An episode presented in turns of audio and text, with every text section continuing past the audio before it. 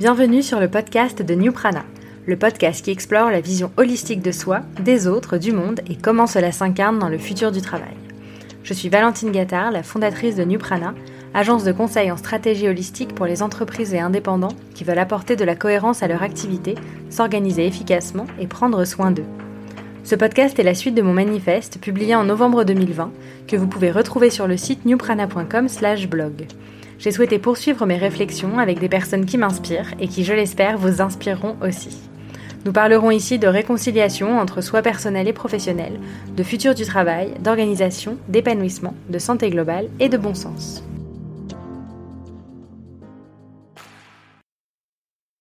Aujourd'hui, j'ai le plaisir de recevoir Éléonore Blondeau, entrepreneur engagée dans les projets à impact positif pour notre société.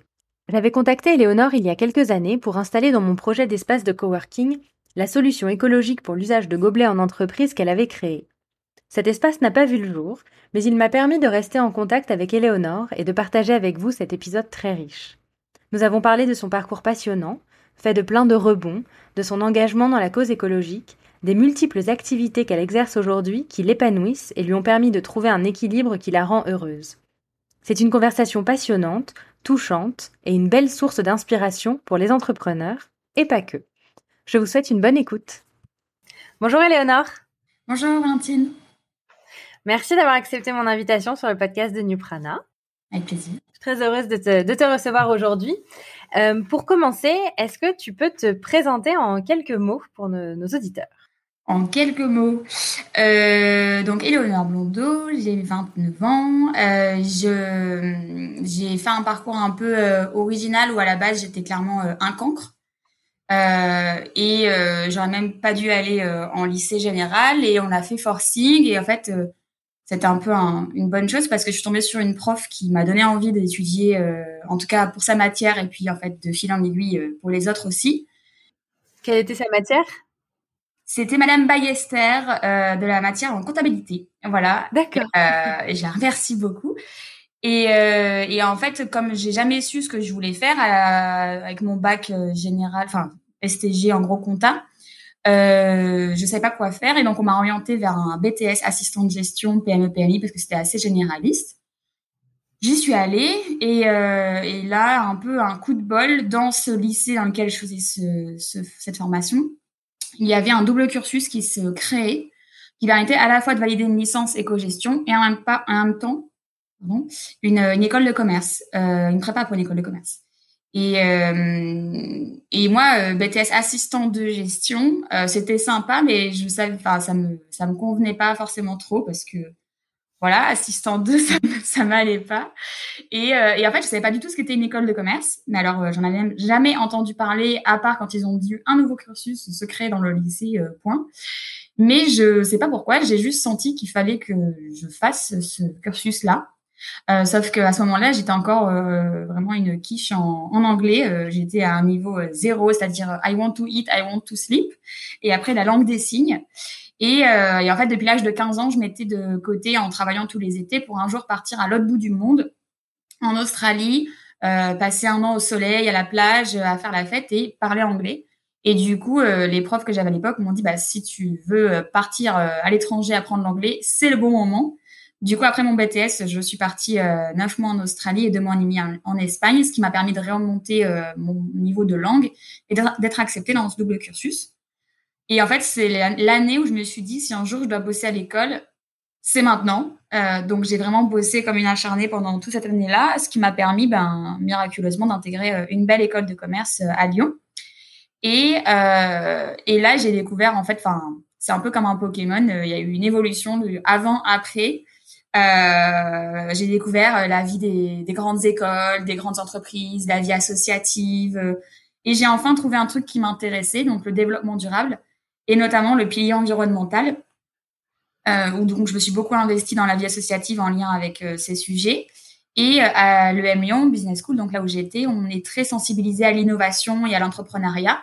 Et c'est vrai que ça a beaucoup attisé ma curiosité. Et donc, à la fin des deux ans d'école, et aussi du fait de mes stages que j'avais fait qui m'avaient pas forcément plu, que ça me correspondait pas beaucoup d'être en grandes entreprises ou alors toute la journée devant un PC mais je savais toujours pas ce que je voulais faire. Je savais par contre que je voulais travailler dans euh, les innovations technologiques à impact positif pour l'environnement, dans ce qu'on appelle. Qu'est-ce qui t'avait euh, particulièrement euh, vraiment attiré? Qu'est-ce qui t'avait apporté un, un déclic par rapport à ces sujets-là?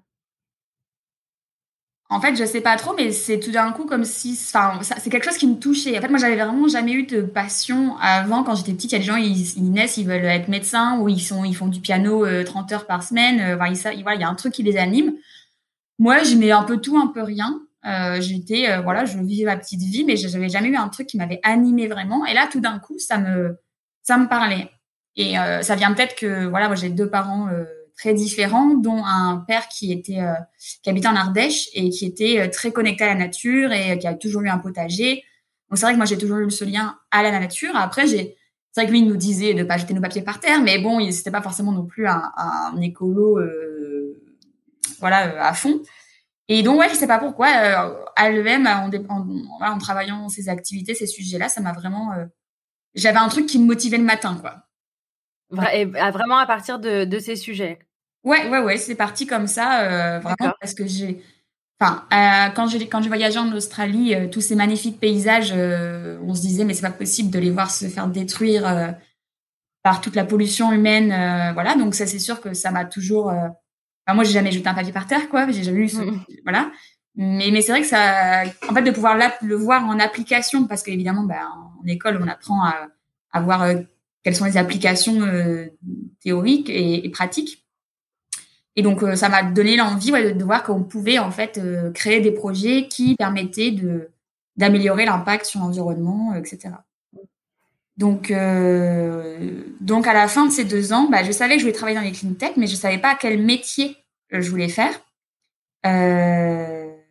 j'avais fait, j'avais, j'avais travaillé en RSE, j'avais travaillé en marketing B2B et tout, mais je je trouvais pas. Et en fait, pendant mes études, j'avais une idée un matin dans la cafette euh, d'un projet qui permettait de supprimer l'usage unique et d'améliorer l'expérience de boire, et qui était en fait une machine qui permettait de distribuer, collecter et laver automatiquement sur place des verres réutilisables, euh, parce que en fait les gens prenaient un gobelet, le remplissaient d'eau, buvaient une gorgée, euh, jetaient l'eau, jetaient le gobelet, revenaient, revenaient cinq minutes plus tard, recommençaient. Et donc en fait c'était complètement absurde. Déjà c'était très sale en fait, toutes les poubelles débordaient de gobelets. Euh, c'est vraiment le premier truc qui m'a qui m'a choqué. Puis après, évidemment, je me suis dit, bah, en plus écologiquement, c'est une vraie catastrophe. Et puis je connaissais le système des gobelets consignés sur les événements et je me suis dit, mais pourquoi? Enfin, c'est parce que c'est pratique, c'est le système de consigne, mais le fait de, que ce soit à la mano, ça peut être très long et donc les gens désespèrent de ramener leurs consignes, donc souvent gardent le gobelet ou le jettent alors qu'il est censé être réutilisable. Et, euh, et, donc du coup, je me suis dit, mais pourquoi pas automatiser euh, le système de consigne? Donc grâce à la machine, euh, voilà. Mais j'avais eu qu'une idée comme ça, comme, comme on en a tous les matins en faisant ses lacets ou quoi. Et, euh, et là, en fait, j'ai été diplômée en août 2015, qui est le mois où a été votée la loi de la transition énergétique, qui interdisait au 1er janvier 2020 les gobelets à usage unique plastique. je me suis dit, bah, tiens, c'est marrant, ça me rappelle ce projet que j'avais eu euh, pendant mes études, etc. Et en fait, parce que du coup, tu y avais juste pensé euh, comme ça, tu l'avais gardé dans un coin de ta tête et t'étais passé à autre chose ah, C'est ça, c'était vraiment, bah, vraiment comme on a des idées. Tout, une fois, on se dit ah bah tiens, ce serait pas, ce serait pas bête de faire de faire ça. Enfin voilà, c'était une idée, euh, voilà, comme ça. Et là, ça m'a rappelé ce, ce projet-là. Et comme vraiment, je trouvais pas quel métier je voulais faire, donc je savais pas dans quoi postuler, euh, voilà. Bah, en fait, presque par défaut, je me suis dit, euh, bah, j'ai qu'à euh, réfléchir à ce projet, on verra ce que ça va donner. Bon, bah, ça a donné 50 navires. donc, euh, donc j'ai lancé Clean Cup euh, fin 2015. Euh, et donc, Clean Cup, ça a été pendant 5 ans une aventure absolument incroyable. Et si je me suis lancée, c'est clairement parce que j'ignorais dans quoi je me lançais. et donc, ça a été un énorme projet industriel, une équipe de 10 personnes, plus de 500 000 euros de chiffre d'affaires récurrent signé auprès de grands comptes comme euh, Sodexo, Louis Vuitton, la métropole de Lyon, euh, la SNCF, euh, enfin bref, que des grands comptes magnifiques et, donc une reconnaissance internationale parce qu'on est on était les seuls, et enfin, le projet est toujours le seul aujourd'hui à, à savoir laver automatiquement sur place des verres réutilisables comme, elle, comme il le fait. Et, et donc c'est voilà un très beau projet qui marchait bien, mais que j'ai dû céder en 2019 Euh, parce que pour accompagner la deuxième phase de développement du produit, qui est la phase de pré-industrialisation, donc pour euh, réduire les coûts, euh, augmenter les quantités et améliorer la fiabilité, il fallait réinvestir à nouveau dans de l'engineering et des outils de production. Et là, il fallait donc faire une levée de fonds auprès de fonds d'investissement en amorçage. Et malheureusement, en France, à l'heure où je vous parle, il n'y a encore aucun fonds d'investissement en amorçage qui finance les startups industrielles n'ayant pas réalisé un million d'euros de chiffre d'affaires. Euh, nous, on avait signé plus de 500 000 euros de chiffre d'affaires, mais pour les réaliser, il fallait installer des machines. Pour installer des machines, il fallait des outils de production. Et pour les outils de production, il fallait de l'argent. Donc, euh, c'est un, un, cercle vicieux euh, pour lequel, pour l'instant, il n'y a encore pas de réponse. C'est en train de bouger. Mais à l'heure où je vous parle, il n'y a pas de réponse. Et, euh, et, donc, du coup, j'ai dû céder l'activité. Euh, j'ai eu plusieurs candidats repreneurs. J'en ai choisi un avec lequel, normalement, on était alignés pour continuer l'aventure ensemble. Bon, il a choisi de, de faire son propre chemin. Donc euh, voilà, début janvier 2020, euh, j'ai recommencé à zéro. Voilà. Donc euh, plus rien, plus de boîte, plus d'équipe, euh, plus rien. Et, comment t'as comment as vécu ce, ce moment-là? Donc c'était ton, ton bébé, j'imagine, mmh. Cup, de, de de voilà de devoir euh, le laisser partir de cette aventure. Comment comment tu l'as vécu? Ah bah ça a été très très très très difficile. Hein. Janvier, février 2020, euh, je n'avais plus aucune confiance en moi. Je pense que j'étais, enfin, je doutais à tellement de moi que je pensais que je serais plus jamais capable de faire un post Facebook. Mmh. euh, donc c'était vraiment pour vous dire que j'étais euh, complètement à la petite cuillère. Et heureusement, il existe un réseau qui s'appelle le réseau 60 000 rebonds, qui permet justement d'accompagner les entrepreneurs qui ont liquidé leur boîte euh, à rester à tête hors de l'eau euh, avec un mentor euh, plutôt euh, coach pour la, la, reprise de la confiance en soi personnelle et un, un, mentor plutôt professionnel pour justement bah, étudier quels sont les nouveaux chemins maintenant professionnels post-aventure. Et heureusement qu'il y a eu ce réseau, heureusement aussi que j'ai beaucoup, beaucoup de personnes qui ont suivi l'aventure Clean Cup et que donc j'ai beaucoup de mains qui ont été tendues et beaucoup d'opportunités directement qui m'ont été proposées, mais sauf que enfin ces, deux mois-là en particulier, je m'en sentais absolument pas capable. Donc euh, beaucoup d'opportunités, j'en ai refusé énormément parce que je, vraiment je n'avais plus la force, plus l'énergie et surtout plus la confiance en moi. Mm. Euh, et quand je commençais enfin à reprendre un peu confiance en moi et un peu d'énergie, ça a été mars 2020. euh, voilà, donc le premier confinement. Euh, donc là, j'ai passé les plus longues journées de ma vie euh, allongée sur mon lit à ne faire rien, à ne penser rien, ce qui ne m'est jamais arrivé et ceux qui me connaissent euh, le savent. Euh, donc là, ça a été un peu long. Et puis, ben, en fait, finalement, je pense que c'était quand même bénéfique. Ça été vraiment de, de, de, bah, finalement, de noter tout ce qui a marché, qui a pas marché et de, d'en, de, tirer tous les enseignements de cette expérience qui a été euh, vraiment très riche avec ClinkUp. Euh, je vous l'ai raconté en une minute, mais je pourrais en parler des heures. Et justement, est-ce que tu peux nous parler euh, des, leçons que, que tu as tirées, de ce qui t'a le plus marqué dans, dans cette aventure? Il y en a, il y en a tellement. la plus grosse leçon, c'est évidemment l'aventure humaine. j'ai commencé seule, j'ai eu un associé dont j'ai dû me séparer. J'ai eu dix salariés. Euh, des partenaires qui voilà d'autres enfin la, plupart ont été euh, super et malheureusement il y en a aussi d'autres qui ont moins bien marché dont un qui a fait que j'ai dû aussi euh, enfin, c'est ce qui m'a mis dedans avec la liquidation quoi euh, donc c'est l'aventure humaine et en fait ce que je me ce dont je me suis rendu compte c'est que en étant tout le temps sous l'eau, à vouloir aller très vite, etc., ben, des fois, on prend pas suffisamment le temps de réellement connaître la personne avant de s'engager avec elle. Et c'est un vrai risque. Et c'est vrai que moi, je vais souvent très vite, euh, peut-être trop vite.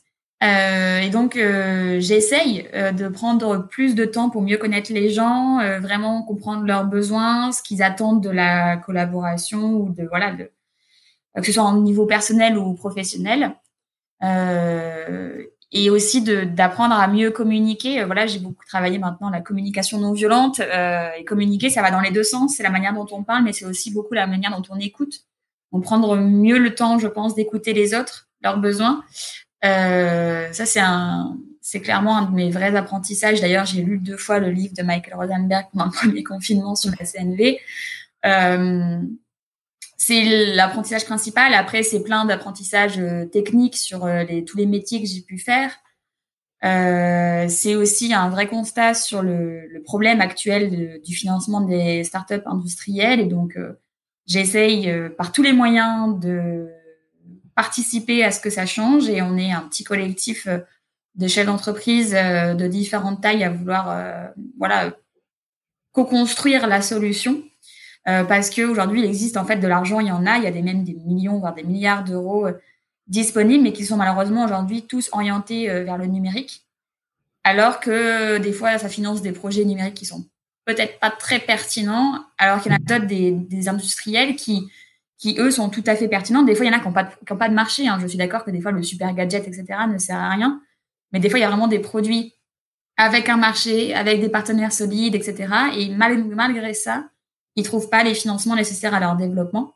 Et donc ça, c'est juste insupportable quand en plus ils ont un impact écologique et sociétal euh, fort. Donc c'est pour ça que j'essaye de, de, continuer euh, à être dans les rouages des solutions qui naîtront euh, pour lutter contre ce phénomène.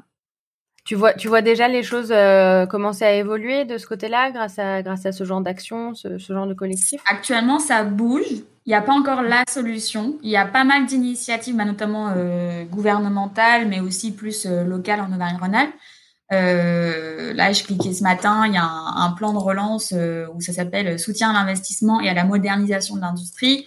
Euh, il y a, aussi des, je sais, des, des études en cours pour euh, comment soutenir euh, bah, vraiment les startups en amorçage. donc tous ces projets-là, je les suis de très près et j'essaye de m'y impliquer. Mais en tout cas, pour l'instant, il n'y a pas encore la solution. Mais en fait, on, parlait juste avant du podcast de l'éducation si euh, c'est pas que l'industrie ça n'intéresse pas, il y a évidemment beaucoup de gens qui s'y intéressent, mais c'est que en amorçage, c'est-à-dire au début dans les pour les projets en, en, développement au cours au début de leur euh, développement, euh, beaucoup de gens qui sont dans les organes d'accompagnement ou de financement de ces entreprises qui sont au début de leur activité ne connaissent plus ce que c'est l'industrie. Autant quand on est sur du capital développement ou des LBO, enfin des grosses organisations, là les gens savent très bien ce que c'est l'industrie. Mais en amorçage, les gens ont complètement perdu la culture de l'industrie. Euh, ils ne savent plus le vocabulaire, ils ne savent plus les phases, ils ne savent plus les KPIs à suivre pour ce type de projet-là. Et euh, donc c'est vraiment un problème d'éducation. C'est pas forcément qu'ils s'y intéressent pas ou quoi, c'est juste qu'ils ne connaissent pas. Et donc, euh, c'est pour ça que j'essaie d'intervenir le plus souvent et d'expliquer le plus souvent possible, bah, comme je fais maintenant, euh, les différentes phases du développement d'un produit, le vocabulaire, quels sont vraiment les KPIs à regarder euh, pour ces produits-là, pour que les gens se réapproprient ce secteur-là et puissent euh, au mieux l'accompagner. Mmh. Et mmh, donc tu, parlais donc de cette association qui t'a accompagné euh, de, de rebond. Et justement, donc comment tu as réussi à rebondir donc après cette période un peu compliquée, après le confinement, donc il y a eu les lectures, les leçons que tu en as tirées. Comment après, euh, qu'est-ce qui s'est passé bah, par la suite? Hum, bah, ouais, il a fallu, ça a été un gros travail de reprendre confiance en moi. En fait, euh, il y avait des gens autour de moi qui avaient plus confiance en moi que je n'avais confiance en moi-même. Ça arrive souvent. oui, voilà. Donc ça, c'est vrai que bah, heureusement qu'ils étaient là. Euh, j'ai aussi du coup même des, des, des bah, parmi ces personnes-là des gens qui m'ont dit mais regarde, je suis sûre que tu sais très bien le faire encore. Regarde ma, regarde mon site internet, donne-moi des conseils. Euh. Et en fait, c'est vrai que dès que je faisais l'exercice pour m'entraîner, bah oui, ça me venait de suite ce qu'il fallait modifier, etc. Donc ça me prouvait que je saurais encore faire, mais bon, ça m'a pris beaucoup de temps. Et, et puis voilà, donc j'avais un, j'avais quand même effectivement, bah, j'ai la chance d'avoir pas mal de de contacts et qui avec qui j'échange. Enfin, moi, j'adore suivre les aventures entrepreneuriales, donc parfois c'est juste pour prendre des nouvelles et puis euh, de fil en aiguille en discutant, on a des, des, des, opportunités qui se présentent. Et donc depuis juin euh, 2020, euh, j'ai maintenant euh, plusieurs activités euh, complètement variées. deux jours et demi par semaine, je suis en CDI dans une startup du numérique qui s'appelle Watcha, euh, en tant que directrice marketing et communication. Je me suis longtemps posé la question d'accepter ou non cette proposition parce que euh, c'est du numérique. Et donc, je, vous avez compris mon, mon, positionnement par rapport à ça. Mais je me suis dit, bah justement, ce sera la bonne opportunité pour mieux comprendre ce secteur et voir pourquoi chez eux ça marche alors que dans l'industrie ça marche pas. Euh, et aussi parce que parmi les solutions numériques, c'est vrai que Watcha étant basé sur les solutions open source et avec un haut niveau de sécurité, c'est quand même une solution qui reste euh, très éthique. Euh, et puis, finalement, dans un monde en télétravail, etc., très pratique aussi. Donc, donc voilà. Donc, j'ai accepté cette proposition et ça me permet aussi d'avoir. Moi, je voulais vraiment être attachée à une équipe, avoir un bureau, des collègues et de pas être toute seule dans mon coin en freelance ou quoi. Et donc là, ça permet d'avoir cet esprit euh, un peu collectif euh, et de suivre un projet aussi dans le long terme et de rentrer plus en détail aussi dans les missions euh, du marketing, de la communication jusqu'à l'opérationnel parce que c'est vrai que jusqu'avant, je restais sur le très stratégique. Et là, bah, c'est vrai que c'est moi qui fais les mises à jour du site internet ou les posts sur les réseaux sociaux et ça permet vraiment de d'affiner mes compétences. À côté de ça, euh, du coup, j'ai un statut euh, de freelance et euh, à la base, je comptais pas forcément développer cette activité de manière importante. C'était plus si jamais il y a une opportunité, bah, je la saisirais, mais j'allais pas de moi-même faire beaucoup de démarchage. D'ailleurs, j'en fais pas. mais c'est une activité qui est en train de, enfin, qui, qui, a, qui a marché du coup dès les premiers mois et qui est en train de bien se développer à tel point que je commence à, sous-traiter quelques missions. Euh, et donc là, par contre, le but, c'est d'accompagner des projets euh, technologiques à impact euh, positif pour l'environnement. Technologique ou pas, enfin l'idée c'est qu'il y, a une logique d'innovation. c'est plutôt des, des, projets innovants à impact écologique, impact écologique positif. Pour tout type de clients, des startups, des grands groupes, des collectivités, des fonds d'investissement, en France ou à l'international. Euh, et je les accompagne en fait sur le croisement entre marketing, communication, stratégie industrielle et développement produit. Parce que pour moi, en fait, quand on veut développer un produit, on peut pas le dissocier de la manière dont on veut le vendre. Et inversement, euh, typiquement, si je décide du point de vue marketing de vouloir vendre un produit, euh, du fait qu'il n'y a aucun intérêt à ce que le produit soit très robuste dans le temps. Par contre, si moi je veux typiquement avoir une logique plutôt écologique, de se dire je veux un produit qui soit très robuste, qui soit rétrofitable, euh, qui soit durable dans le temps, bah donc du coup il a plus d'intérêt à le vendre, mais plutôt de le louer. Donc en fait il y a vraiment une interdépendance entre le business model, enfin l'offre qu'on définit et euh, et le, cahier des charges fonctionnel et technique euh, du produit qui sera matérialisé. Et ça marche aussi pour les services évidemment. Euh, et c'est vrai qu'avec CleanCup, j'ai réussi à acquérir cette vision euh, en T entre euh, le croisement de ces différents métiers. Euh, donc c'est très intéressant. Et puis j'ai appris à prendre du temps pour moi pendant pendant ces, ces longs mois de réflexion. Et donc j'ai décidé aussi de rejoindre l'association dans laquelle je suis bénévole depuis cinq ans, qui s'appelle Aremax et qui vise à promouvoir l'éco-responsabilité événementielle. Et j'en suis désormais aussi membre du conseil d'administration. Donc avec le contexte actuel, il y a beaucoup de travail avec eux sur euh, réorganiser euh, les sources de revenus, les activités, et puis finalement prendre le temps de positionner aussi l'entreprise sur son l'association pardon sur son identité, etc. Et, euh, donc c'est très enrichissant et c'est quelque chose que je fais complètement bénévole et ça permet aussi d'aider parfois certaines personnes qui n'ont pas eu les mêmes études que moi ou qui n'ont pas euh, euh, travailler dans des, dans des endroits où c'est très organisé et très en recherche de performance, parce que parfois même la performance dans ces milieux-là, c'est mal vu. Euh, mais c'est pas parce qu'on est performant dans nos outils et nos méthodes qu'on est forcément quelqu'un de mauvais. Donc c'est aussi euh, une sorte de démocratisation vis-à-vis des, des, grands méchants loups euh, de la structuration. Euh, et donc c'est très c'est très challenging du point de vue humain, mais c'est très enrichissant. Et donc, euh, oui, je le disais, j'ai pris du temps et donc je me suis décidée aussi à faire une formation de crêpière professionnelle. Comment ça t'est venu ça? Crêpe, voilà. Euh, ben, en fait, je sais. En fait, tout le monde me posait la question de comment ça m'est venu, parce qu'au début, moi, je me suis pas posé la question. C'est juste que j'adore les crêpes. en y réfléchissant un petit peu, en fait, j'ai donc j'avais des parents qui étaient divorcés et euh, bah, les deux, à chaque fois qu'on était chez eux, donc ma mère quasiment tous les dimanches et mon père euh, pendant toutes les vacances, nous faisait des crêpes. Mm, et donc c'est vrai que c'est cool les crêpes. Enfin de toute façon les crêpes ça rend heureux euh, n'importe qui à n'importe quand. Euh, voilà, peu importe qu'il fasse chaud ou froid, qu'on soit en plein milieu de la journée ou en pleine nuit, les crêpes ça rend heureux.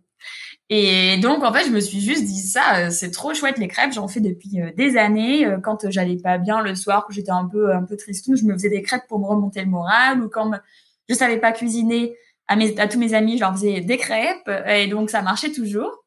Donc je me suis dit, bon, maintenant j'ai envie de faire des belles crêpes parce que quand je fais un truc, que je le fais souvent à fond.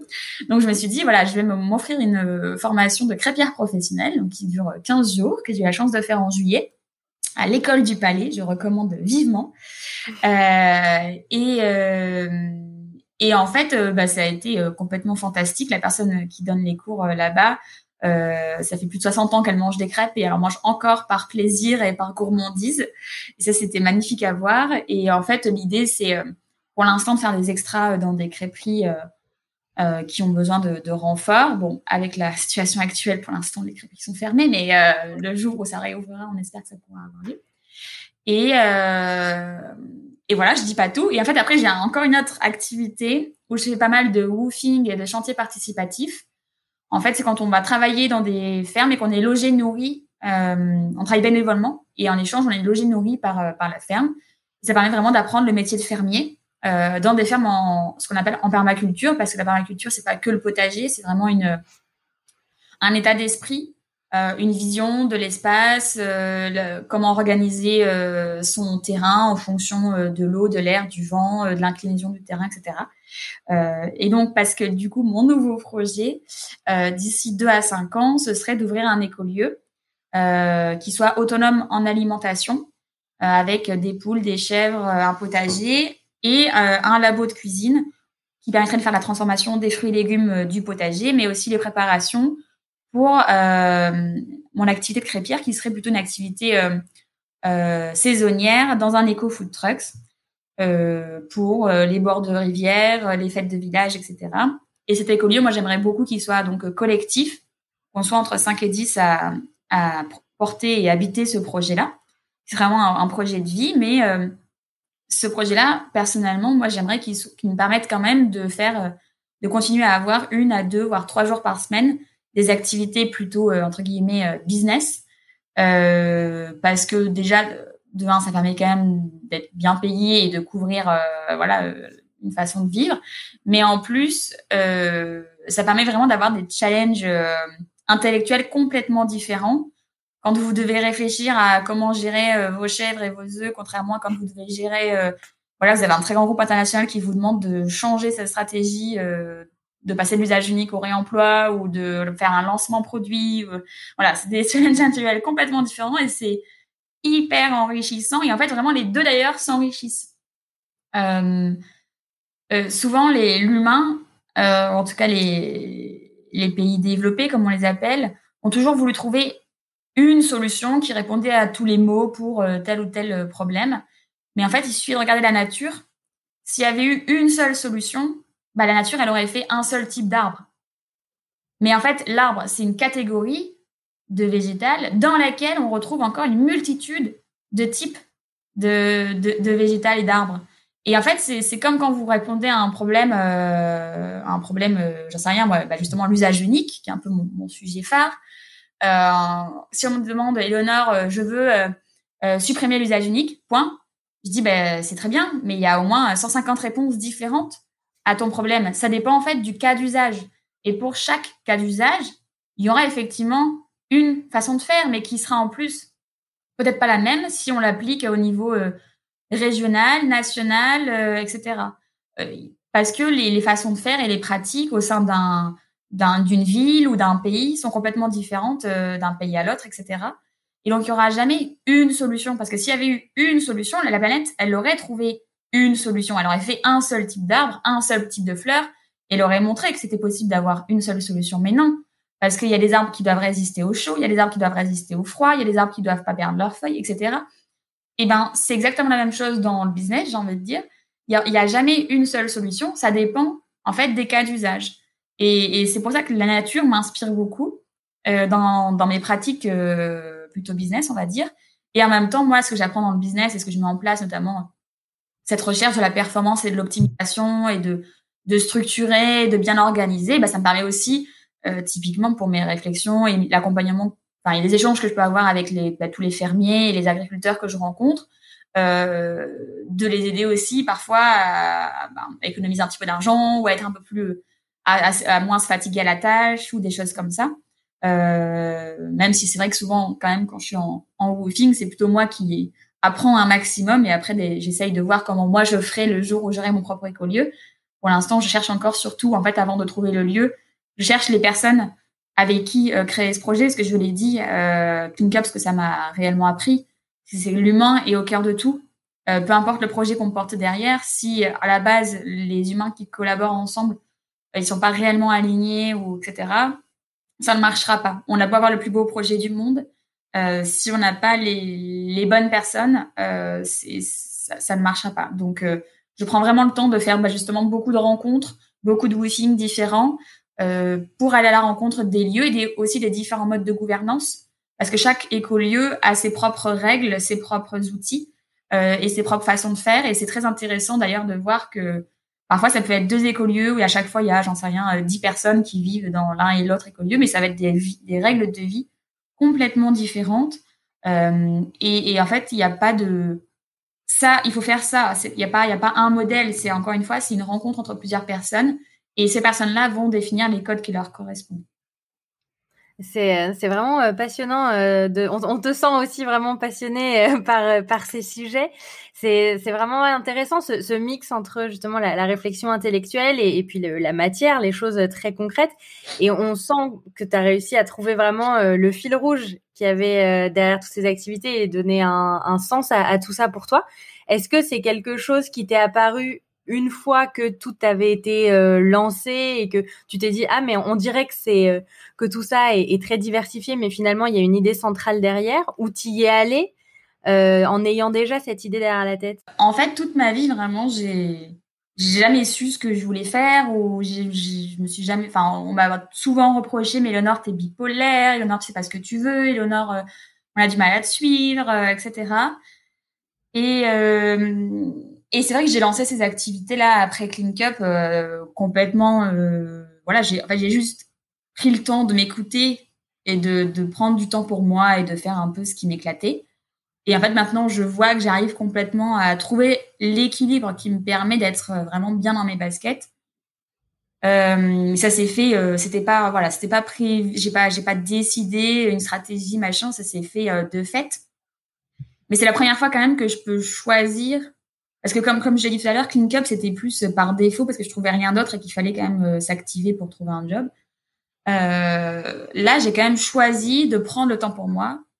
Je quand j'ai des comme j'ai dit, j'ai pas mal de missions, de demandes euh, en ce moment. Euh, bah, parfois, je vais euh, prendre le, enfin faire le choix de dire non cette semaine je ne travaille pas sur une mission parce que je choisis d'aller dans une ferme traire des chèvres et aller chercher les œufs au poulailler et et mettre les pieds dans la bouse de vache et voilà enfin euh, et, et, je et vraiment j'ai appris à dire non. Ah bah, un de mes enseignements aussi tu me demandais tout à l'heure euh, j'ai appris à dire non en pour prendre soin de moi parce que j'ai beaucoup donné aux autres et à mon projet euh, tellement trop donné que, voilà moi j'ai tout donné hein. Euh, et donc maintenant j'apprends à, à m'écouter réellement. Et quand euh, quand je suis quand euh, des fois j'ai des journées euh, très chargées, mais que je sens que j'ai un coup de barre, mais je prends le temps et quitte à déplacer un rendez-vous de 30 minutes pour faire une sieste, je prends le temps pour me faire à manger, je prends le temps voilà de, de, de voir mes amis et de et d'aller en nature quand c'est nécessaire. Donc donc c'était pas du tout organisé et en fait pour le rattacher à mon histoire personnelle, je avais comme j'ai dit des parents divorcés et très très différents vraiment euh, complètement même opposés d'ailleurs. Des fois, c'est difficile à expliquer comment ils ont pu se trouver l'un l'autre. Euh, et donc ma mère a énormément bah, dû élever trois enfants toute seule, a toujours travaillé euh, de manière acharnée toute sa vie parce que bah, elle avait pas le choix, elle a élevé trois enfants toute seule. Et donc voilà, elle était obligée d'être très organisée et de beaucoup travailler. Et à l'opposé, mon, mon père euh, n'a pas beaucoup travaillé euh, dans sa vie, était plutôt un, un utopiste hippie euh, en connexion à la nature et, et très euh, bon vivant et, et voilà plutôt tranquille et sans pression.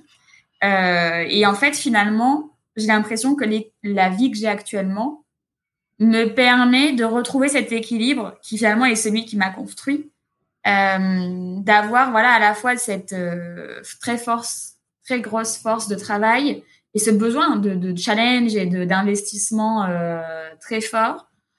et en même temps, c'est un peu cette oisiveté connectée à la nature euh, et d'être, de prendre le temps d'être avec les gens, d'échanger, de partager des moments de vie, euh, qui était voilà ce, que faisait très bien mon père très régulièrement. Il nous a emmenés dans plein de festivals, euh, voilà. Et, et donc euh, voilà, ça s'est fait quand même malgré moi. Et en fait, en, en y réfléchissant, voilà, j'essaye aussi de, de, de, mieux me comprendre et d'avancer. Évidemment, chacun fait son chemin personnel. Euh, ben, je trouve qu'actuellement, j'ai vraiment l'équilibre qui me permet d'être voilà en cohérence cohérence. Du coup, tu, tu, réponds presque déjà à ma, à ma, question qui est devenue maintenant un peu ma question rituelle euh, liée à, à, mon, à mon manifeste, donc qui parle de réconciliation entre soi personnel et professionnel. Euh, D'après ce que tu me dis, je te sens assez euh, réconcilié du coup entre tes, euh, tes différentes identités. Est-ce que c'est quelque chose que tu ressens vraiment profondément? Oui, complètement, complètement. Et d'ailleurs quand j'avais Clink Up, donc voilà, c'était beaucoup de travail, beaucoup d'investissement, mais je me rends compte que c'est une petite je vous raconte ma vie mais euh, c'est passionnant. Ouais. Mais disons que à l'époque par exemple j'ai été très triste de ne pas être en couple par exemple. Vraiment c'était quelque chose qui me pesait d'être célibataire. Et en fait aujourd'hui que je suis vraiment hyper équilibrée hyper en forme etc et que pour moi D'ailleurs, j'ai l'impression d'être en vacances quotidiennement, alors que bon, les gens ils me disent, Eleonore, ton agenda c'est pas des vacances.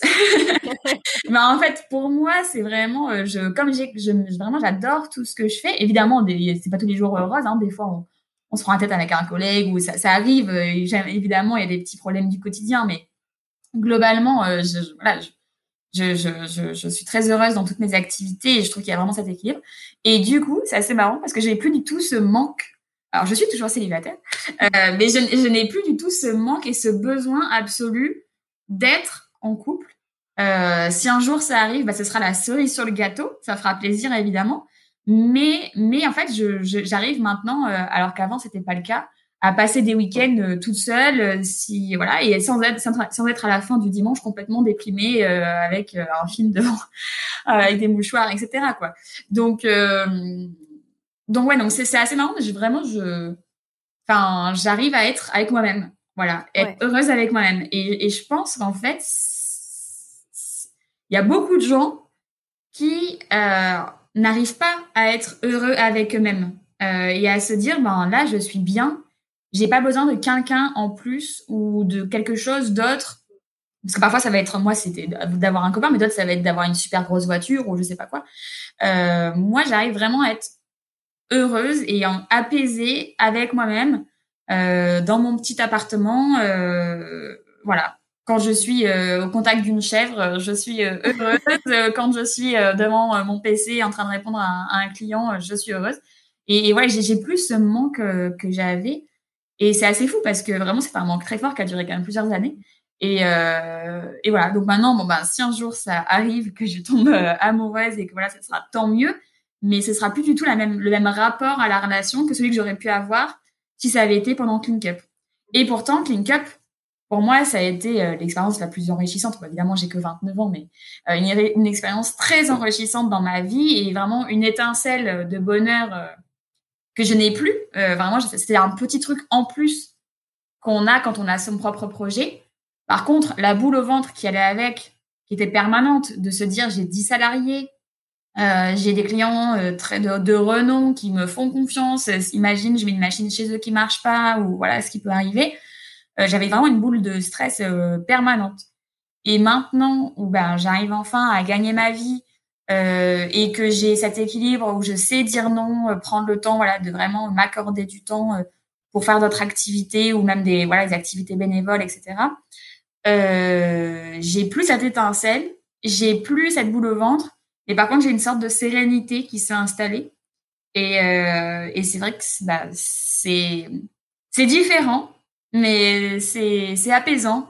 Et voilà, c'est l'impression d'être les vacances en tout, tout le temps. Ouais. C'est, vraiment un vrai équilibre pour toi que tu que as réussi à trouver. Il y a un moment où tu as eu vraiment un, déclic qui t'a fait euh, du coup te percevoir euh, de cette façon-là et réaliser le, chemin parcouru. il y a eu un, t'arrives à, situer dans le temps le moment où tu t'es, tu t'es dit ok là je suis, je, suis bien quoi. Bah quand ça a été euh, donc bah voilà c'est pas très ancien hein, donc tout ça ça date j'ai commencé en juin donc il a fallu un peu de temps mais je pense qu'effectivement à partir de à la fin de l'été déjà parce que j'avais pu passer un été de dingue où j'ai fait euh, j'ai fait deux chantiers participatifs sur une euh, éco-construction en Ariège j'ai pu faire ma formation de crépière etc et en même temps j'ai pu commencer euh, mon travail chez Watcha et une mission client et, j'ai réussi à mener tout ça de front et, et je m'éclatais voilà je m'éclatais. Donc je pense qu'à la fin de l'été ou en septembre quand on est revenu un peu sur Lyon etc euh, j'ai commencé vraiment à me dire euh, ouais c'est chouette quoi. Et là en ce moment de me dire bah maintenant vraiment j'ai conscience de ce que je fais parce qu'en fait c'est vraiment ça. C'est vraiment toute ma vie moi ça a été par défaut.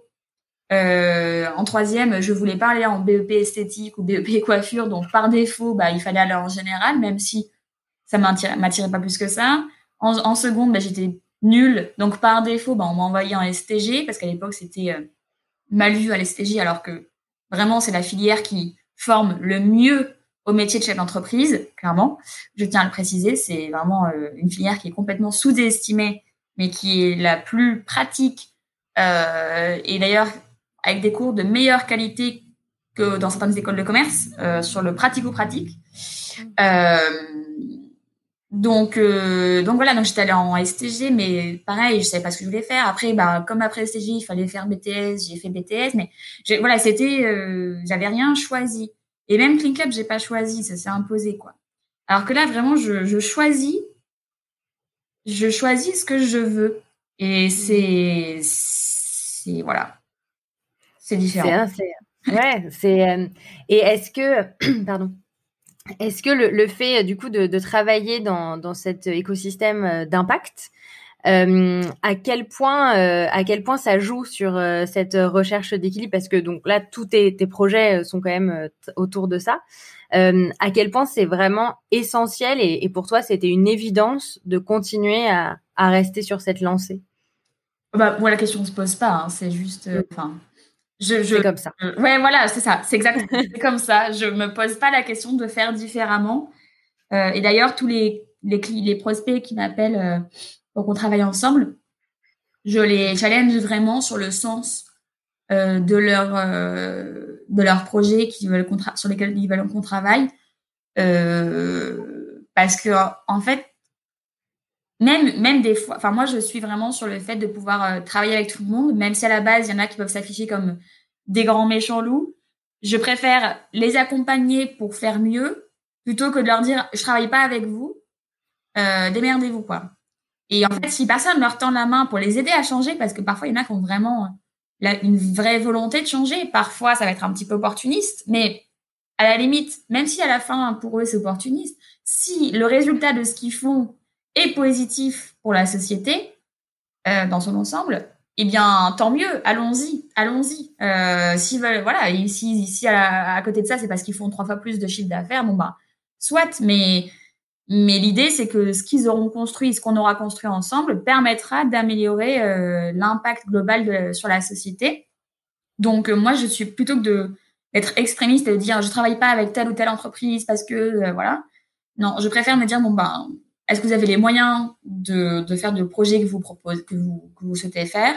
Ok, et eh ben je vais vous accompagner en y intégrant et en vous ouvrant aussi l'esprit sur euh, la dimension euh, développement durable dans son ensemble. D'ailleurs, très souvent, beaucoup de missions, je les commence parce qu'il y a beaucoup de gens qui veulent faire de l'impact. Alors euh, voilà, mais même des entrepreneurs qui sont convaincus. malheureusement, beaucoup de gens n'ont pas forcément les bonnes bases théoriques et vont confondre euh, les, les, notions entre économie circulaire, RSE, développement durable, éco-conception, recyclage, réemploi, réutilisation. Toutes ces notions vont être complètement euh, mélangées dans, dans, dans, la plupart des, des, des cerveaux en ce moment. Mm. Et donc, je repars souvent sur une formation de base très théorique où j'explique l'entonnoir entre la grande notion théorique du développement durable dans laquelle on, il y a trois piliers, dont celui environnemental, dans lequel il y a euh, l'économie circulaire, euh, et comment, comment le développement durable s'applique à l'entreprise, avec la notion de la RSE, etc. Et je vraiment je réexplique les liens entre les différentes notions pour que les gens ils aient la bonne base. Parce que par exemple, j'ai des gens qui m'ont appelé Éléonore, voilà, j'ai un projet de mobilité, euh, donc en gros de voitures électriques en ville, euh, pour lutter contre euh, l'augmentation de CO2, etc. Je lui dit, mais en fait, est-ce que la vraie question, c'est devons-nous continuer, continuer à avoir des voitures individuelles en ville? À la limite, en campagne, etc., je, faire de l'hydrogène ou de l'électrique, pourquoi pas? Mais, mais en ville, est-ce est-ce que c'est encore pertinent, en fait? Et, voilà, et donc en gros, d'essayer de leur ouvrir l'esprit sur le, scope global de l'impact de leur projet. Et, euh, et, parfois, du coup, on fait évoluer certains projets euh, qui étaient à, la base euh, avec une vraie volonté, mais sur des mauvaises bases pour les accompagner vers quelque chose de plus vertueux et qui, à chaque fois, évidemment, prennent en compte, en fait, trois ou quatre notions. Un, l'impact environnemental. Deux, que ça réponde à un vrai besoin et donc que ce soit vraiment adapté au cas d'usage euh, sur lesquels veut travailler le client. Euh, que ce soit évidemment euh, viable, pas forcément. moi, je, je, différencie rentable de viable. Hein. Une activité pour qu'elle soit, qu'elle puisse fonctionner, il faut, qu'elle soit viable. Si derrière elle est en plus rentable et qu'elle permet vraiment de générer du bénéfice supplémentaire, tant mieux. Mais l'objectif quand même, c'est surtout d'être d'être viable. Euh, et après, selon ce que souhaite la personne, la dimension que souhaite donner la personne à son projet, euh, est-ce que c'est scalable ou pas? Parce qu'on n'est pas obligé d'être scalable. Aujourd'hui, tout le monde veut devenir la licorne de je sais pas quoi. Euh, mais en fait, tu peux très bien juste vouloir te lever le matin, avoir ta petite boulangerie, faire tes, euh, tes vendre tes baguettes et te recoucher le soir et le lendemain matin recommencer. On n'est pas tous obligés de devenir la chaîne euh, nationale de la boulangerie, quoi. Et ça, c'est important parce que les gens, en fait, s'écoutent plus. Ils sont tellement poussés à tous devenir des licornes et à faire des scale-up que parfois, c'est des projets qui, qui sont, deviennent plus gros que, que eux, quoi. Donc, je, demande vraiment aux gens, qu'est-ce que tu veux, toi? Après, par contre, des fois, il y a des tailles de projets qui sont nécessaires pour atteindre certaines viabilité, justement, notamment quand on a des projets industriels. Ben, c'est vrai que euh, soit on fait du à façon, mais du coup, c'est vraiment un, mode de fonctionnement complètement différent. Soit on veut quand même réussir à vendre plusieurs machines, et là, il y a quand même des tailles effectivement critiques nécessaire pour, euh, pour que l'activité soit viable. Mais voilà, j'essaie vraiment de toujours questionner euh, les personnes sur qu'est-ce qu'ils recherchent avec ce projet-là, quelle taille ils veulent avoir, quel mode de vie ils veulent avoir, est-ce qu'ils veulent y passer euh, 5 jours par semaine, 6 jours, 4 jours, 3 jours? Voilà, quel est l'engagement qu'ils veulent avoir pour que le projet soit en cohérence avec ce qu'ils souhaitent faire au quotidien? Mmh. Et justement, tu, parlais de, euh, voilà, il y, en a qui sont euh, opportunistes et il y en a qui sont euh, convaincus. Aujourd'hui, par rapport à ton expérience, donc déjà, quand il y avait ClinkUp, les grands groupes que tu, que tu rencontrais, et aujourd'hui les clients, est-ce que tu as le sentiment que globalement, il y a encore beaucoup de gens qui n'y croient pas vraiment, que c'est pas forcément nécessaire, ou qu'aujourd'hui les gens sont quand même assez convaincus, en tout cas les clients que toi tu as rencontrés et que tu rencontres aujourd'hui?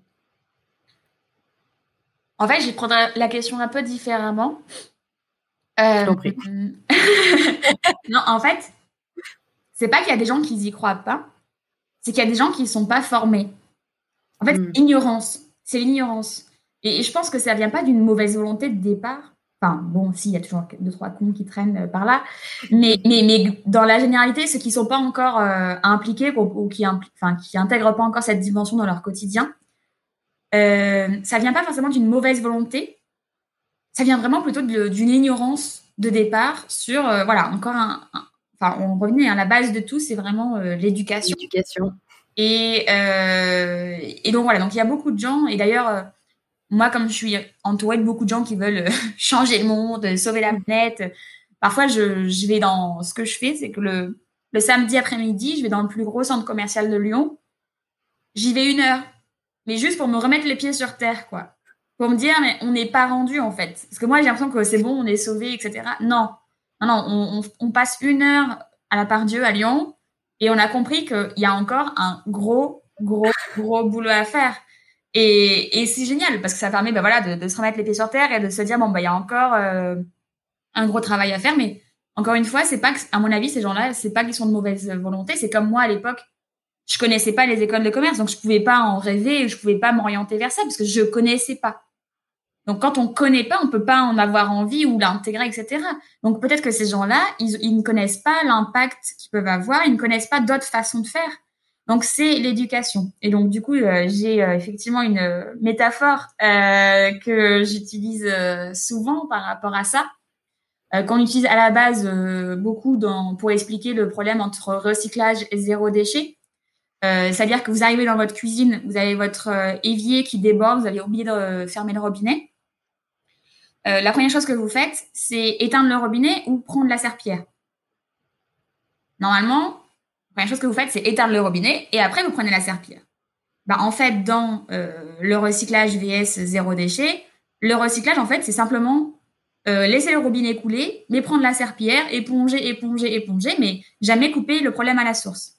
Alors que quand on passe dans une dynamique de zéro déchet, on essaye de résoudre le problème à la source. Et en fait, si on essaie d'élargir la vision de cette métaphore à la société en général, si on prend toutes les politiques de sécurité, de santé, etc., ou de, ouais, de sécurité, santé, il, y en a plein, même dans de l'environnement, euh, le, le, gros problème aujourd'hui, c'est que toutes ces politiques, finalement, ce n'est que prendre la serpillère.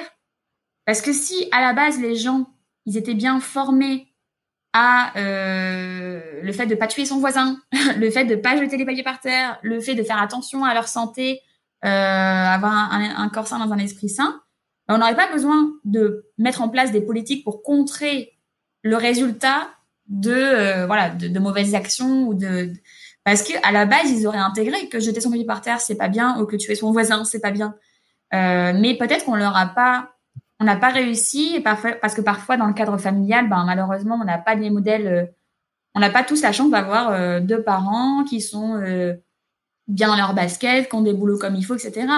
parfois, dès très jeune, on est mis dans des cadres où malheureusement, les seuls exemples qu'on a, c'est la drogue, la violence. voilà, moi j'ai un ami qui est qui en fait est né dans un quartier difficile et il se trouve que cette personne il, a vraiment un profil d'entrepreneur, euh, mais fantastique. Tout ce qu'il voit, tout ce qu'il pense, c'est direct business, etc. Machin. Et sauf que lui, dans le quartier dans lequel il est né, bah, la façon de faire du business, c'était de faire de la drogue, etc. Bon ben voilà, il a fini euh, trois ans en prison euh, et euh, maintenant il est endetté à vie. Alors qu'en fait, cette personne, quand vous lui parlez, sincèrement, il a des super valeurs, c'est quelqu'un très sympa, avec un très fort esprit entrepreneurial. Et si vous auriez pris ce même enfant, vous l'auriez mis dans un cadre complètement différent, bah, s'il faut, ce serait euh, un des top 100 entrepreneurs euh, de France aujourd'hui. Euh, mais malheureusement, il n'avait pas l'entourage qui lui a permis de voir autrement. Et donc, si ben, le système éducatif dans son ensemble, je dis pas les enseignants forcément, mais en fait la manière dont on accompagne tous les nouveaux arrivants sur Terre était revue complètement. J'ai pas forcément la solution, mais je pense qu'il faudrait, à mon avis, de mettre des centaines de milliards dans la sécurité ou dans la santé ou dans les politiques d'environnement, si on les mettait vraiment sur la source et comment mieux accompagner euh, ben, les, les, les, jeunes euh, et d'ailleurs maintenant aussi ben, leurs parents, parce que forcément, si on s'attaque aux enfants, il faut aussi, il y a deux à trois générations au-dessus maintenant qu'il faut accompagner vers euh, comment faire autrement. Donc, plus la formation professionnelle et même, enfin, c'est même du coaching de vie. D'ailleurs, c'est pour ça que j'aime beaucoup ce podcast ici avec la vision holistique, c'est que vie pro, vie perso, pour moi, il n'y a pas de différence. C'est en gros, c'est vraiment un coaching de vie euh, qu'il faudrait faire, mais de la petite enfance jusqu'à euh, toujours. Euh, parce qu'on n'a pas forcément les parents, et c'est pas que les parents veulent pas, mais c'est pareil, eux-mêmes savent pas. Et donc en fait, bah, si vous êtes un enfant de parents qui n'avaient pas forcément cette chance d'avoir quelqu'un qui vous ouvre des portes que vous ne connaissiez pas, bah, vous devenez aussi un parent, un futur parent qui, pareil, n'aura pas toutes les portes ouvertes derrière. Et bon, bah, c'est un cercle vicieux. Donc, s'il y avait un meilleur accompagnement, et encore une fois, je n'ai pas euh, une solution à proposer. D'ailleurs, je ne pense pas qu'il y ait une solution. Euh, et ben, euh, si on faisait autrement et qu'on mettait tout cet argent qu'on met à prendre la serpillère sur euh, couper la source et éteindre le robinet, on avancerait, à mon avis. Et, euh, et tu, tu, parlais de, de, voilà, de tous les projets euh, qui t'entourent, tu as l'impression d'être entouré que de gens euh, qui veulent changer le monde, etc. Donc c'est vrai, le, le, fait est qu'il y a de plus en plus de projets euh, éthiques à impact qui, qui, se, qui, qui émergent. Est-ce que tu crois déjà, enfin déjà quel regard tu portes sur sur cette émergence? Et est-ce que tu penses qu'ils vont faire partie de la solution ou des solutions pour pour revenir à la source, pour l'éducation, pour pour aider à vraiment faire évoluer le monde Si, je pense que c'est clairement une bonne dynamique et que c'est tant mieux. Après, euh, par exemple, avec le confinement, il y a beaucoup de gens qui ont eu des, des révélations dans leur vie et qui tout d'un coup, qui étaient des gens, des purs citadins, et qui tout d'un coup veulent habiter un écolieu dans une ferme, en, campagne complètement, etc. Il faut que ce soit accompagné parce que ces personnes-là, bah, comme je le disais, si elles partent sur des mauvaises bases, c'est-à-dire que si en ayant euh, trois poules et deux chèvres, elles, continuent de consommer du Amazon, euh, voilà, elles vont juste déplacer la pollution urbaine vers euh, vers les campagnes et etc. et les lieux moins habités. Euh, donc euh, donc c'est super qu'ils aient des déclics, et, mais il faut que ce soit accompagné et, sur des bonnes bases. Vraiment, c'est pour ça que j'insiste toujours sur. Je reviens moi vraiment toujours sur la, les, définitions et l'analyse des mots de toutes ces notions parce que il faut comprendre que euh, en fait, jusqu'à présent, euh, on avait toujours voulu regarder avec comme des œillères, genre en monodirection. Mais moi, ce que m'a appris l'étude, euh, enfin l'usage de l'outil qu'on appelle analyse de cycle de vie, c'est une analyse multicritère. Donc, quand vous voulez analyser l'impact de quelque chose, vous pouvez pas analyser l'impact sur un seul critère. C'est toujours du multicritère. Ben, en fait, c'est vraiment cette vision-là qu'il faudrait que les gens comprennent. Et c'est donc ce que la méthodologie de l'économie circulaire pour être plus large qui intègre la CV. Euh, et donc, quand on comprend que quand, euh, j'en sais rien, je choisis une, décision A, bah en fait, ça n'a pas que l'impact sur A, mais ça a aussi l'impact sur B, C, D, E. Euh, et ben du coup, on, voilà, on prend peut-être parfois plus de temps à la décision, mais on intègre vraiment euh, tous les, les, impacts de cette décision. Et donc, euh, donc c'est super qu'il y ait plein d'initiatives et plein de voilà, tant mieux qu'il y ait plus de gens qui aillent dans cette direction. Par contre, l'idée, c'est de ne pas refaire les mêmes bêtises, pour rester poli, qu'il y a 50 ans. C'est comme maintenant, on veut réindustrialiser la France. Super, c'est clairement euh, nécessaire. En plus, il y a toutes les compétences euh, et il y a déjà des outils industriels qui sont aujourd'hui abandonnés et qui ne demandent qu'à renaître de leur flamme. Euh, mais si c'est pour réindustrialiser et reproduire à nouveau des produits qui n'ont pas de sens, qui vraiment sont du, du gadget futile, euh, et euh, le faire en, en, explosant la planète ou en maltraitant les, les, hommes et les femmes qui travaillent dans ces lieux, ça n'a aucun sens. Donc, essayons de, oui, réindustrialiser, ok, mais euh, pour des projets qui euh, ont été réfléchis dans leur impact global. Hmm. C'est, ouais, non, c'est on a, on partage du coup des, convictions euh, euh, très similaires, mais ça me fait plaisir que tu sois revenu sur le sur le mot euh, qui est en effet bah, au cœur de, de tout de tous mes projets, de toutes mes de toutes mes réflexions. Et et en effet, bah, j'en parle aussi dans, dans mon article, on a besoin d'avoir voilà cette, cette vision globale de à la fois de nous-mêmes et des autres et du monde pour euh, pour faire avancer euh, pour faire avancer les choses et euh, et pour sauver la planète enfin sauver notre espèce parce que la planète a pas vraiment besoin de nous. Et et, et, du coup justement donc tu parlais voilà des gens qui ont eu des déclics aussi sur sur leur travail sur leur le sens de leur vie de, leurs actions. Justement le à ton avis tous ces engagements qui sont de plus en plus forts bon toi tu l'incarnes très fortement Qu'est-ce que ça va être euh, Qu'est-ce qu'il va y avoir comme influence selon toi sur le futur du travail, plus précisément euh, toi, comment tu vois les choses évoluer par rapport à ton expérience, par rapport aux gens autour de toi, par rapport euh, à ta propre vision globale du monde? Encore une fois, je pense qu'il n'y a pas une solution. Par exemple, moi, la façon dont je vis actuellement, il y a beaucoup de gens qui me disent mais waouh, mais comment tu fais Ah, mais tu travailles trop. Alors moi, encore une fois, j'ai pas du tout le sentiment de travailler. en fait, travailler, c'est maintenant, c'est assez péjoratif.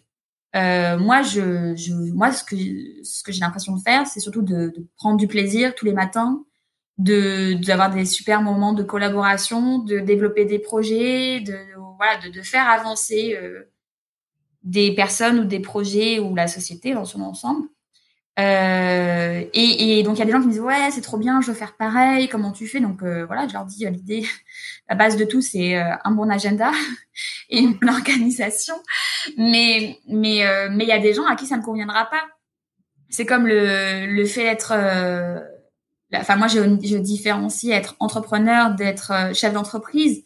Chef d'entreprise c'est un métier, être entrepreneur c'est plutôt une attitude. À mon avis tout le monde peut être entrepreneur euh, c'est-à-dire, euh, ça peut être la super maman qui va ou le super papa qui va organiser euh, toutes les fêtes de voisins ou toutes les fêtes de famille. Ça peut être, je décide de tout plaquer pour faire un tour du monde. Et ça peut être, je décide de créer une activité quelconque, un projet. ça, c'est être entrepreneur. Parce que c'est vraiment une attitude de prendre du risque, de tester, d'apprendre continuellement, de se challenger. Être chef d'entreprise, ça veut dire représenter, assumer les responsabilités, euh, manager une équipe, euh, donner une, une vision. Euh, voilà, c'est complètement différent. Et donc, il y a des gens d'entreprise qui sont entrepreneurs parce que c'est eux-mêmes qui ont créé leur propre entreprise. Et pour la plupart, par exemple, des chefs d'entreprise du CAC 40, ce sont plutôt des super managers qui savent très bien coordonner, animer, motiver euh, et rendre des comptes. Euh, voilà, donc, donc euh, mon mode de vie actuel, je dis pas que c'est la solution. Moi, personnellement, ça me correspond très bien cet équilibre, mais je pense qu'il y a des gens euh, qui à qui ça correspondrait pas du tout et qui sont très contents de eux euh, faire du 9h 17h 5 jours par semaine avec euh, un week-end et des soirées libres voilà et, et, qui sont très heureux comme ça, qui peuvent s'occuper de leur maison à la campagne, de leurs enfants le soir, etc. Et franchement, je dénigre pas du tout. Euh, il en faut pour tout le monde. Et moi, quand je vois des gens comme ça, et parfois se mettent quand même à râler euh, toute la journée parce que j'ai eu, j'ai eu une collègue comme ça euh, quand je faisais plein de petits boulots à côté de Clean Cup. Ça faisait 20 ans qu'elle était dans la boîte. Elle râlait du soir, du matin au soir. Et au bout d'un moment, je lui dis mais Christelle, tu fais que râler, etc. Mais casse-toi de cette entreprise. Enfin, je sais pas, change de job, fais autre chose, tu vois. Et je l'ai challengée comme ça, mais pendant plusieurs semaines, jusqu'à ce qu'un jour, elle me dise mais Léonard, euh, je suis très heureuse comme ça. Moi, le soir, je peux m'occuper de mes enfants. Le week-end, on va à la campagne, on s'occupe de notre maison. Et c'est super, je suis très heureuse. Je dis, oh, bah, si t'es heureuse, alors arrête de râler. Et en fait, c'était juste que, bah voilà, c'était son petit, euh, son petit grognement quotidien, on va dire. Mais réellement, parce que je peux vous dire que je l'ai vraiment challengée, elle est vraiment très heureuse comme ça. Et, et elle, elle ferait jamais ce que je veux. Et en l'occurrence, moi, j'ai elle, elle a besoin de gens comme moi qui vont euh, challenger, retourner des montagnes, etc. Et en même temps, nous, quand on est euh, en charge de projet, on a besoin de gens aussi qui soient stables et qui viennent tous les matins euh, faire les trucs que nous, on ferait jamais. la compta, l'admin, etc. Enfin, des choses comme ça. Heureusement qu'il y a, de tout pour faire un monde parce qu'on a besoin les uns des autres, en fait. C'est comme, encore une fois, la nature. Elle c'est un écosystème. Euh, la nature, elle a besoin qu'il y ait euh, les pierres qui roulent, elle a besoin qu'il y ait l'eau qui coule, elle a besoin qu'il y ait les arbres qui fassent de l'ombre, elle a besoin qu'il y en ait d'autres qui qui n'en fassent pas, etc. Donc c'est c'est une interdépendance. Euh, et donc il n'y a pas un modèle de vie où voilà, c'est chacun doit trouver son équilibre. Et moi, ce que je c'est que les gens trouvent bien leur équilibre et qu'ils disent pas moi je fais c'est comme ça, c'est bien. Non, c'est est-ce que ça te plaît vraiment? Est-ce que tu es heureux comme ça? Euh, voilà, et donc je connais quelqu'un, par exemple, le matin, elle est consultante bah, justement en ACV, et l'après-midi, elle travaille dans un cirque. Et ben voilà, elle est au top. Ben, c'est super. Et je connais quelqu'un, voilà, qui fait du 9h 17h du lundi au, vendredi. Elle est au top. Et ben c'est l'essentiel, voilà. Que tout le monde, voilà, tout le monde trouve ce, qui lui correspond. Son équilibre. Il n'y a, pas une réponse. Et d'ailleurs, c'est pour ça que je pense que jongler entre les différents euh, statuts, les différents contrats. Euh, par exemple, moi, j'ai un CDI, je suis en freelance, je suis bénévole. Euh, bah en fait, pour moi, tous les gens me disent euh, parfois, ah oui, typiquement ma mère, malheureusement, je sais même pas, je sais même pas si elle a encore vraiment compris, mais euh, elle, parmi les jours, elle a été le plus heureuse pour moi, c'est le jour où je lui ai dit, je viens de céder ma société et de signer un CDI chez mon repreneur. Alors que pour moi, c'était juste le pire jour de ma vie. Et eh ben, elle, elle était contente pour moi en fait. Alors que d'ailleurs, elle-même est, est infirmière libérale, donc les, les coordonnées sont les mm. plus mal chaussées. Euh, mais euh, en fait, tous ces, différentes formes de contrats, aujourd'hui, il faut les utiliser comme des outils. Ce sont vraiment des moyens d'atteindre des objectifs. Et d'ailleurs, moi, quand j'ai des euh, demandes clients, bah, typiquement, c'est ce qui s'était passé avec Watcha. À la base, ils auraient voulu une prestation en freelance. et puis finalement, bah, je leur ai fait ma proposition commerciale. Et ils me dit oula, c'est peut-être un petit peu hors budget pour nous. Comment on peut faire? Je leur ai dit bah écoutez, moi franchement d'avoir un CDI et d'être vraiment membre de votre équipe, ça me permettra bah, de, de, voilà d'avoir cet esprit collectif que je recherche. Ça me permettra aussi, si j'ai un projet immobilier plus tard, de pouvoir aller faire un prêt à la banque. Donc, euh, ça me coûtera moins cher et pour moi, ce sera mieux. Ça apporte stabilité dont j'ai besoin aussi. Et donc, voilà, donc on a trouvé un compromis. Ça a été euh, de la négociation. Donc, je pense que et parfois, j'ai des clients qui vont venir me voir pour me dire, euh, je veux te recruter. j'ai le cas en ce moment. À temps plein, bah, c'est super. Je leur dis, ouais, mais du coup, non. Moi, je préférais qu'on commence par une prestation et puis on verra comment, etc. Et en fait, c'est vraiment voilà, les formes de contrat, c'est des outils d'atteindre des objectifs. Et je lui dis, moi, à mon avis, la meilleure façon aujourd'hui pour toi d'atteindre l'objectif de ton projet, c'est pas de me recruter, ça va te coûter trop cher. C'est plutôt de travailler euh, dans, un premier, dans un premier temps sur les différentes phases de collaboration en Presta. Et, euh, et voilà. Donc, euh, donc c'est, c'est aussi important de voir ces types de contrats comme des moyens et non pas des fins. Parce que parfois, les gens se disent, je dois trouver un CDI. Non, euh, en fait, tu dois trouver une source de revenus euh, pour un projet qui te plaît. Et après, quelle forme ça prendra, tu verras en fonction. J'aime beaucoup cette idée de, prendre les types de contrats comme des outils. Ça, très intéressant. du coup, bah, pour, pour conclure, qu'est-ce que qu'est-ce qu'on peut te souhaiter pour, pour l'avenir? Des crêpes et du bonheur? Des crêpes et du bonheur, mais c'est parfait. D'ailleurs, le bonheur, c'est les crêpes de toute façon. Non, mais, euh, bah non, mais j'aimerais bah, de trouver les, les, bonnes personnes avec qui construire ce projet d'écolieu. Euh, J'ai déjà évidemment quelques petites idées en tête et on est déjà en train euh, d'avancer sur euh, sur tout ça, mais, mais c'est vraiment euh, de, réussir à prendre le temps de, découvrir les personnes pour construire un projet commun où chacun est, euh, est à l'aise et en cohérence avec lui-même sans avoir à faire des concessions. Évidemment, collaborer, ça nécessite toujours des concessions, mais disons qu'il y a différents niveaux de concessions. Et donc, euh, l'idée, c'est de pas partir avec des gens qui soient frustrés ou qui soient pas à l'aise. Voilà, moi, je veux, autant pour moi que pour les autres, je veux vraiment qu'on puisse construire quelque chose qui nous ressemble et, euh, et réussir à, voilà, à, faire de ce lieu quelque chose où on se sent à l'aise et qui nous permette à chacun de pouvoir euh, avoir la, vie qu'il souhaite. S'il y en a qui veulent travailler à 100% sur le lieu, euh, tant mieux. S'il y en a qui veulent travailler qu'à 50%, etc. Donc, donc voilà, réussir à, atteindre ce projet-là et puis continuer comme aujourd'hui, vraiment, à, à, avoir des, des, projets passionnants sur lesquels travailler, à, à, participer à mon échelle à faire changer les choses, à intégrer la dimension environnementale euh, et sociale dans, dans la façon de, de, se lever le matin pour chacun. Super, excellente euh, et très belle euh, conclusion. merci beaucoup, Éléonore, pour tout ce que tu as partagé avec nous aujourd'hui. Et à bientôt. Merci, Valentine. Bonne journée. J'espère que l'épisode d'aujourd'hui vous a plu. Si c'est le cas, je vous invite à le partager autour de vous. N'hésitez pas à m'envoyer vos commentaires à l'adresse podcast@newprana.com, à me suivre sur les réseaux sociaux et à vous inscrire à ma newsletter pour être tenu au courant de la sortie des nouveaux épisodes et de mes articles. Vous trouverez tous les liens dans la description de l'épisode. À bientôt!